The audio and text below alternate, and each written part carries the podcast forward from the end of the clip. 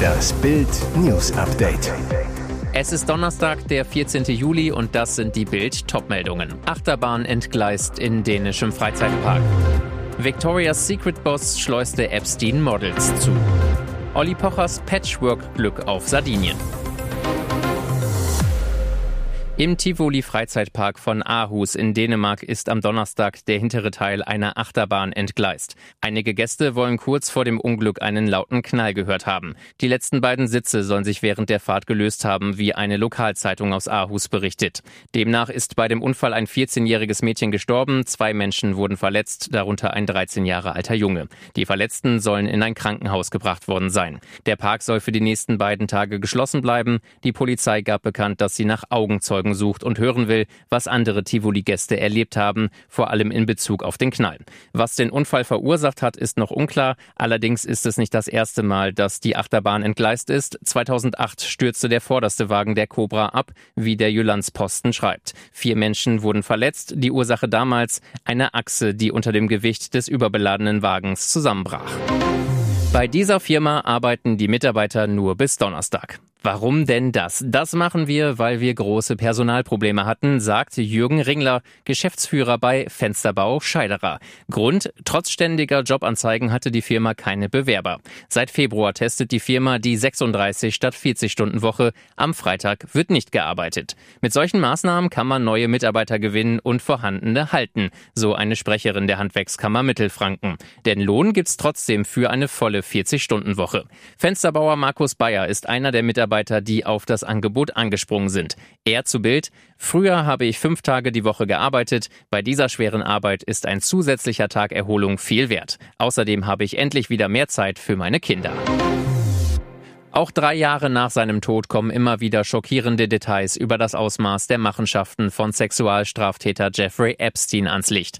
Gerade erst wurde die Komplizin von Epstein zu 20 Jahren Haft verurteilt. Ghislaine Maxwell hatte für den Unternehmer zwischen 1994 und 2004 minderjährige Mädchen rekrutiert und die Mädchen teilweise selbst missbraucht. Jetzt der nächste berühmte angebliche Helfer. In der neuen Doku Victoria's Secret Angels and Demons erzählen ehemalige Models und Mitarbeiter Mitarbeiter, wie der Gründer der Dessous-Marke Les Wexner dem Milliardär junge Frauen vermittelte. Laut Dokumentation soll Epstein Zugriff auf alle Bereiche des Wexner-Imperiums gehabt haben. Wie er das genutzt hat, er gab sich als Teil des Unternehmens aus und rekrutierte junge Models für seine perversen Machenschaften. Wexner und Epstein waren seit 1986 miteinander befreundet. Über die Jahre soll Epstein zum vertrauenswürdigsten Geldgeber des Unterwäschetitans geworden sein. Urlaub in Italien genießen und die ganze Familie soll dabei sein. Der Comedian urlaubt in Begleitung seiner Gattin Amira, seiner Ex-Frau Alessandra Meyer-Wölden und seiner fünf Kinder in Porto Servo, einer schicken Hafenstadt auf der schönen Mittelmeerinsel Sardinien. Sowohl Amira als auch Alessandra teilen in ihren Instagram-Stories Eindrücke aus dem Sommerurlaub, schwärmen von lauten Spielerunden mit den Kiddies und ruhigen Pilates-Momenten, die sich die Mutis auch mal gönnen müssen. Harmonie pur bei den Pochers. Doch das war nicht immer so. Kürzlich gestand Olli im RTL-Interview, es war am Anfang schon schwierig. Man muss ehrlicherweise sagen, das hat zwei, drei Jahre gedauert, bis das so funktioniert hat wie jetzt. Was für ein peinlicher Zahlenvertipper. Die Stadt Mannheim hat ein Brückenschild mit dem falschen Geburtsjahr von Ex-Bundeskanzler Helmut Schmidt aufgehängt. Erst am Mittwoch war die Brücke nach ihm benannt worden.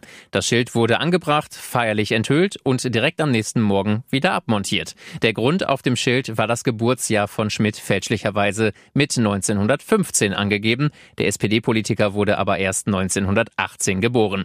Warum es zu dem extrem ärgerlichen Fehler kam, sei unklar, wie ein Sprecher Sprecher erklärt. Wir wurden bereits Mittwochabend darauf aufmerksam gemacht, gehen der Sache jetzt nach. Doppelt peinlich, die SPD ist mit 21,2 Prozent zweitstärkste Kraft im Mannheimer Rathaus. Der amtierende OB, Peter Kurz, ist ebenfalls SPD-Mann. Und jetzt weitere wichtige Meldungen des Tages vom Bild Newsdesk. Nach dem Stopp der russischen Gaslieferung durch die Ostsee-Pipeline Nord Stream 1 leeren sich die deutschen Gasspeicher erstmals wieder. Der Füllstand der deutschen Gasspeicher ist am Mittwoch um 0,06 Prozent gesunken. Das zeigen die Daten von Europas Gasinfrastrukturbetreiber. Am Vortag stieg er noch um 0,09 Prozent an. Zuletzt war der Gasspeicherstand vor 101 Tagen am 4. April gesunken, als das Thermometer in Berlin nachts bibberkalte 2 Grad anzeigte. Heißt, obwohl der Gasverbrauch Gasverbrauch wegen der Sommertemperaturen derzeit sehr gering ist, müssen die Gasversorger jetzt auf die Gasspeicher zurückgreifen, um den Bedarf zu decken. Tragödie im Trainingslager. Beim Schalke Camp in Mittersill in Österreich ist ein 50-jähriger Anhänger der Königsblauen verstorben. Die Todesursache ist noch unklar. Bislang gibt es keine Hinweise auf Fremdeinwirkung. Der verstorbene Fan wurde im Nationalparkzentrum Mittersill tot aufgefunden wo die Schalke am Mittwoch noch den neuen Hauptsponsor meinauto.de vorgestellt hatten. Nach Bildinfos war der Fan vorerkrankt, schaute sich gestern noch das Testspiel des Clubs an. Der Verstorbene fuhr seit mehreren Jahren mit in die Trainingslager, um seinen Verein zu unterstützen.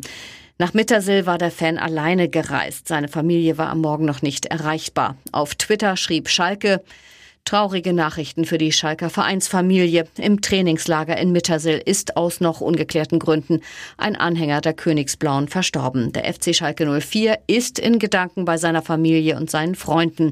Unser tiefes Mitgefühl geht Ihnen. Der Streit zwischen Kulturstaatsministerin Claudia Roth, 67 Grüne, und der Dokumentarleitung eskaliert. Seit Wochen diskutiert Deutschland über den Antisemitismus-Skandal auf der Kunstschau Documenta in Kassel. Die drängendsten Fragen, wie konnte es dazu kommen, dass antisemitische Bilder aufgehängt wurden? Warum wurden die Warnungen jüdischer Verbände in den Wind geschlagen? Und warum ist noch niemand zurückgetreten? Im Fokus der Debatte die uneinsichtige Dokumenta-Chefin Sabine Schormann, die sich bis heute an ihren Job klammert, und Kulturstaatsministerin Claudia Roth, die ebenfalls die Warnungen des Zentralrats der Juden vor der Dokumenta-Eröffnung nicht ernst nahm. Jetzt schaltet Dokumenta-Chefin Schormann auf Angriff und nimmt Roth in Mithaftung. In einer Pressemitteilung erklärt Schormann, dass eine Expertin, die vor der Dokumenta eine Gesprächsreihe zu den Antisemitismusvorwürfen koordinieren sollte, von Claudia Roth empfohlen wurde. Auf Bildanfrage lässt Roth erklären, mit der Personalie nichts zu tun zu haben. Der Streit zwischen Roth und Schaumann sei ein unwürdiges Schauspiel, erklärt jetzt Thorsten Frei, erster parlamentarischer Geschäftsführer der CDU-CSU-Bundestagsfraktion.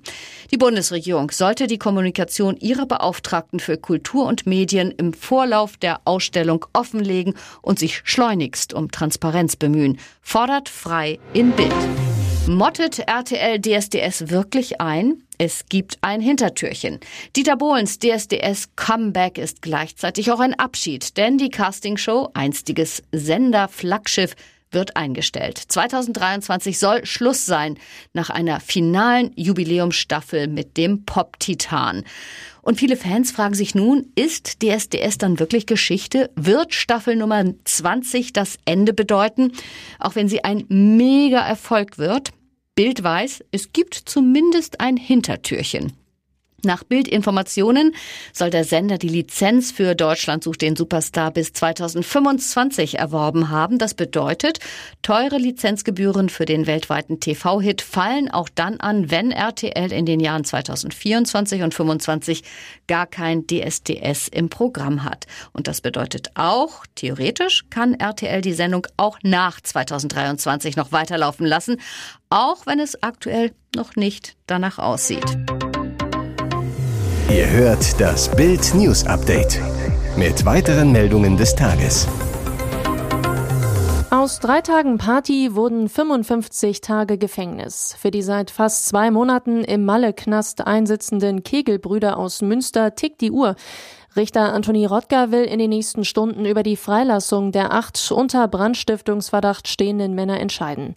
Wir waren zur falschen Zeit am falschen Ort, sagte ein inzwischen freigelassener Mann seiner Familie. Die Männer sollen im Mai in einer Bar auf Mallorca ein Feuer verursacht haben, dabei gab es Verletzte. Die Staatsanwaltschaft verlangt eine Kaution von jeweils 12.000 Euro. Die Vertreter eines Verletzten haben dem bereits zugestimmt. Das Protokoll und die irren Wendungen in diesem deutsch-spanischen Justizkrimi lesen Sie auf Bild.de. Weil neben den Mieten nun auch noch die Nebenkosten explodieren, steigt regional die Nachfrage nach Dauerstellplätzen für Wohnwagen. Campingplatzbetreiberin Doreen Hauke aus Sachsen-Anhalt im Bild Talk, Viertel nach acht. Ich bekomme täglich Anfragen von Menschen, die Dauercamper werden wollen, weil sie ihre Miete nicht mehr zahlen können. Dabei verbietet das Baurecht das Wohnen auf dem Campingplatz eigentlich. Trotzdem nehmen Kommunen solche Anträge häufig als Notlösung an. Viele Antragsteller kämen sonst nirgendwo unter. Peter Ahrens, Präsident des Verbandes der Camping- und Freizeitwirtschaft Sachsen-Anhalt, bestätigt den Trend. Ahrens zu Bild. Vor 20 Jahren hatte einer von 500 Campern einen angemeldeten Wohnsitz auf dem Campingplatz. Heute seien es deutlich mehr. Ist das eine stille Protestaktion? Auch am zweiten Trainingstag nach seiner Bayern-Rückkehr erschien Robert Lewandowski als letzter Spieler an der Sebener Straße und schon wieder kam der Pole zu spät. Um 9 und 2 rollte der Superstürmer im roten Audi vor. Eigentlich sollen die Bayern-Stars bis 9 Uhr am Trainingsgelände erscheinen. Wie in den Tagen zuvor ließ sich Lewandowski auch heute wieder zum Training chauffieren. Immerhin, am zweiten Trainingstag erschien er nur zwei Minuten verspätet. Am Mittwoch kam Lewandowski bei seiner Trainingsrückkehr sechs Minuten zu spät an. Auf dem Platz war er pünktlich. Um 10 Uhr ging er mit seinen Teamkollegen aus dem Kabinentrakt auf den Rasen diesmal auch nicht als letzter. Lewandowski will unbedingt zum FC Barcelona. Problem, die Bayern-Bosse um Oliver Kahn und Sportvorstand Hassan Salihamidzic hatten bisher nicht auf das Barcelona-Angebot reagiert. Deutschlandweit stehen gerade Zeugnisse an. So manchem Schulkind zittern da die Knie, weil die Noten vielleicht schlechter sind, als Mama und Papa es erwarten. Doch wie sollten Eltern reagieren, wenn das Zeugnis mies ist? Und was sollten sie auf keinen Fall sagen? Bild fragte Dr. Philipp Kabi, Facharzt für Kinder- und Jugendpsychiatrie und Psychotherapie und Vorsitzender der Deutschen Gesellschaft für systemische Therapie, Beratung und Familientherapie e.V. Es gibt Sätze, die man unbedingt vermeiden sollte, zum Beispiel, wie planst du deine Noten zu verbessern? Die Noten bleiben deutlich hinter dem Potenzial Ihres Kindes zurück. Dann sollten Sie nicht etwa fragen, wie planst du deine Noten zu verbessern? Stattdessen sollten Sie gemeinsam als Familie fragen, warum dieses Schuljahr so gelaufen ist. Wie man noch mit einem schlechten Zeugnis umgeht, lesen Sie auf Bild.de. Nur vier Tage vor dem Mord an seiner Internetbekanntschaft wurde Markus W. auf Drängen seiner besorgten Nachbarn in die Psychiatrie Alt-Scherbitz bei Leipzig eingeliefert. Labil betrunken. In seinem Auto Messer, Skalpell, Seile, Brennpaste und Sturmhaube. Wir boten einen stationären Aufenthalt an, so die behandelnde Ärztin am Mittwoch vor dem Landgericht. Aber er wollte wieder gehen. Am 27. Dezember 2021 fuhr W. zu ihr in die Wohnung. Er habe auf Versöhnung gehofft, doch dann sei die Situation eskaliert. Dagegen spricht die Auswertung seines Handys. Schon während der ersten Krise des Paares im Sommer hatte W. im Internet recherchiert, wie man jemanden erwürgt. Den Mord hat W. schon gestanden. Die Staatsanwaltschaft fordert lebenslänglich. Hier ist das Bild News Update. Und das ist heute auch noch hörenswert. Zerstörte Brücken, kaputte Schulen, leere Häuser. Bis heute wird die Region an der A ein Jahr nach der Todesflut zum Tal der Vergessenen. Die bitteren Fakten, das Land Rheinland-Pfalz hat 15 Milliarden Euro an Fluthilfen bereitgestellt. 8800 Gebäude sind beschädigt. Für Eigentümer wurden aber bisher gerade mal 50 Millionen Euro ausbezahlt. Laut Finanzministerium seien zwar schon um die 80 Prozent der eingereichten Anträge bewilligt, Klingt gut. Tatsächlich wurden bis zum 11. Juli 1659 von nur 1982 Anträgen bewilligt. Das bedeutet, die meisten Flutopfer haben gar keine Anträge gestellt, weil sie nicht die Kraft dazu haben oder schon an der Online-Antragstellung scheitern. Die zuständige Investitions- und Strukturbank verweist auf fehlende Unterlagen bei vielen Anträgen. Alfred Sebastian, Bürgermeister des zu 90 Prozent zerstörten Winzerdorfes Dernau, sagt, vom Land werden uns nur Steine in den Weg gelegt. Wir können aber nicht drei oder vier Jahre warten, bis wir eine neue Kita oder einen neuen Fußballplatz genehmigt bekommen. Auch viele Bürger verzweifeln an den bürokratischen Verfahren. Wie es den Menschen vor Ort geht, das lesen Sie auf Bild.de. Mitten in der Gaskrise nun auch noch Corona. Bundeswirtschaftsminister Robert Habeck ist nach Angaben seines Ministeriums positiv getestet worden. Sowohl Schnelltest wie auch PCR-Tests seien positiv ausgefallen, teilte eine Sprecherin mit. Habeck habe Erkältungssymptome und sich gemäß den rechtlichen Vorgaben in Isolation begeben. Alle Präsenztermine sind abgesagt worden oder würden noch abgesagt.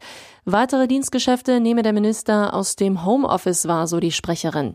Währenddessen hat der russische Gasgigant Gazprom angekündigt, dass er den Betrieb seiner Ostseepipeline Nord Stream 1 nicht garantieren könne. Aktuell ist die Pipeline bis zum 21. Juli offiziell wegen Wartungsarbeiten außer Betrieb. Maßgeblich für die Wiederinbetriebnahme der wichtigsten Gasroute nach Deutschland ist der Einbau einer Turbine. Diese wurde für Reparaturen nach Kanada gebracht. Wegen der Sanktionen gegen Russland erteilte Kanada am Wochenende lediglich eine Erlaubnis für eine Ausfuhr nach Deutschland. Das wird noch Liebe. In der Finanzkrise haben die Deutschen die Griechen mit Milliarden gerettet. Jetzt wollen sie uns etwas zurückgeben. Griechenland bietet den von Teuerschock und Energieangst geplagten Bundesbürgern Asyl an. Tourismusminister Vasilis Kikilias zu Bild. Für Herbst und Winter wäre es für uns Griechen eine große Freude, deutsche Rentner zu begrüßen, die einen mediterranen Winter mit griechischer Gastfreundschaft, mildem Wetter und hochwertigen Dienstleistungen erleben möchten. Und wir werden hier auf Sie warten. Die Botschaft, wem das Leben in Deutschland zu teuer wird, wer Angst vor einem Biberwinter mit kalter Heizung hat, soll nach Griechenland kommen.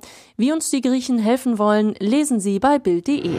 In einem Teich in den USA haben Ermittler die Leichen dreier Kinder und eines Mannes gefunden. Bei den Toten soll es sich um einen vermissten Vater und dessen Kinder handeln, wie Medien berichteten.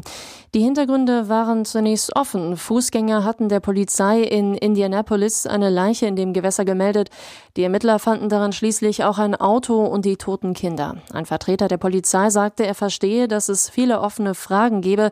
Wir haben auch eine Menge Fragen. Den Berichten nach handelt es sich bei den Geschwistern um ein zweijähriges Mädchen sowie zwei Jungs im Alter von ein bis fünf Jahren.